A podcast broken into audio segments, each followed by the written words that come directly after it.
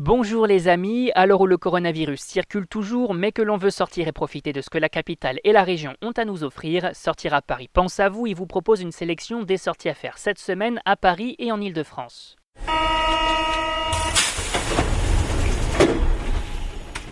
Dernier jour de l'exposition Raphaël à Chantilly, jardin d'été 2020 au Quai Branly, scène flottante sur le bassin de la Villette. On découvre ensemble les incontournables et on commence avec l'expo de la semaine.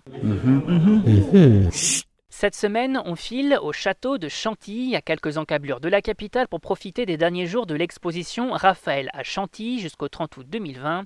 Une exposition qui se tient à l'occasion du 500e anniversaire de la mort du peintre et présentant de remarquables études et autres dessins de l'artiste. Une rétrospective qui parcourt ainsi la carrière de celui-ci, de ses premières esquisses influencées euh, par Pérugin et Pinturicchio au grand décor romain en passant par les compositions religieuses de la période florentine. L'exposition entend également célébrer l'artiste en rappelant l'héritage qu'il a laissé derrière lui à sa mort avec différents dessins de ses élèves. Bref, une belle rétrospective à découvrir pour tous les amateurs d'art de la Renaissance. Avant de poursuivre, on vous invite à vous rendre sur Spotify, iTunes, Deezer, Google Podcast ou encore SoundCloud et à taper sortiraparis.com dans la barre de recherche. On vous invite aussi à cliquer sur s'abonner pour découvrir plein d'autres sorties, expériences et animations à faire à la maison et que notre équipe vous déniche chaque semaine. On continue avec l'agenda des loisirs.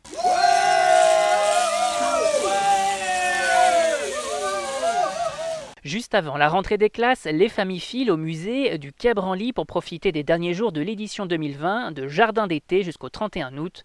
Une saison estivale qui propose aux enfants comme aux parents diverses animations au sein des jardins du musée des Arts Premiers. Au programme, des visites guidées, une immersion sonore, des séances d'écoute de contes et de berceuses ou encore un atelier mini-ruche, une jolie façon de découvrir les cultures du monde à travers diverses activités pour tous les âges et tous les goûts. Et on en profite pour faire un tour à l'exposition Elena Rubinstein prolongée jusqu'à la fin du mois de septembre. On passe tout de suite à la minute spectacle. Amateurs de concerts, on pense aussi à vous et on vous donne rendez-vous le long du bassin de la Villette pour assister aux scènes flottantes des concerts itinérants sur l'eau du 23 août au 10 septembre 2020. Des shows qui se tiennent dans le cadre de l'été au canal et qui vous attendent samedi 29 août pour cette semaine au niveau de la prairie du Cercle Nord à 16h30 pour l'aller et à 20h pour le retour. Des concerts qui devraient plaire à tous puisque tous les styles musicaux y ont une place de choix. Au programme de la semaine, Sequenza 9.3, un ensemble vocal féminin donnant dans un répertoire polyphonique et gospel a cappella et une jolie façon de célébrer la musique en ces temps sanitaires incertains. Toutes les informations sur notre site www.sortiraparis.com. Et cette semaine au cinéma. Cette semaine, on commence avec Les Nouveaux Mutants, long métrage réalisé par Josh Boone au cinéma le 26 août 2020.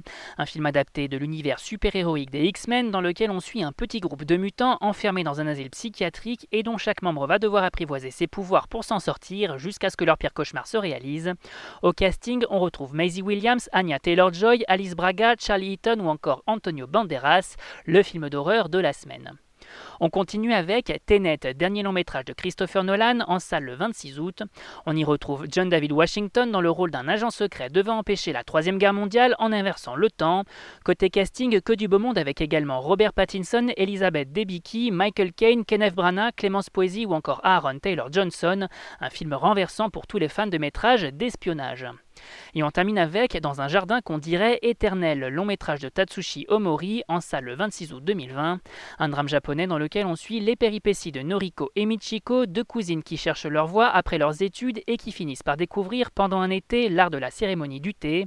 Un art ancestral qui changera le destin des deux jeunes filles de façon complètement différente et surprenante. Au casting, on retrouve Haru Kuroki et Kirin Kiki dans son ultime rôle au cinéma. Un joli métrage à savourer pour tous les amateurs du genre. Et on rappelle que tous ces événements sont à découvrir sur notre site www.sortiraparis.com. C'est fini pour aujourd'hui, on vous retrouve très vite pour un nouvel agenda. Bonne semaine les amis et surtout bon déconfinement.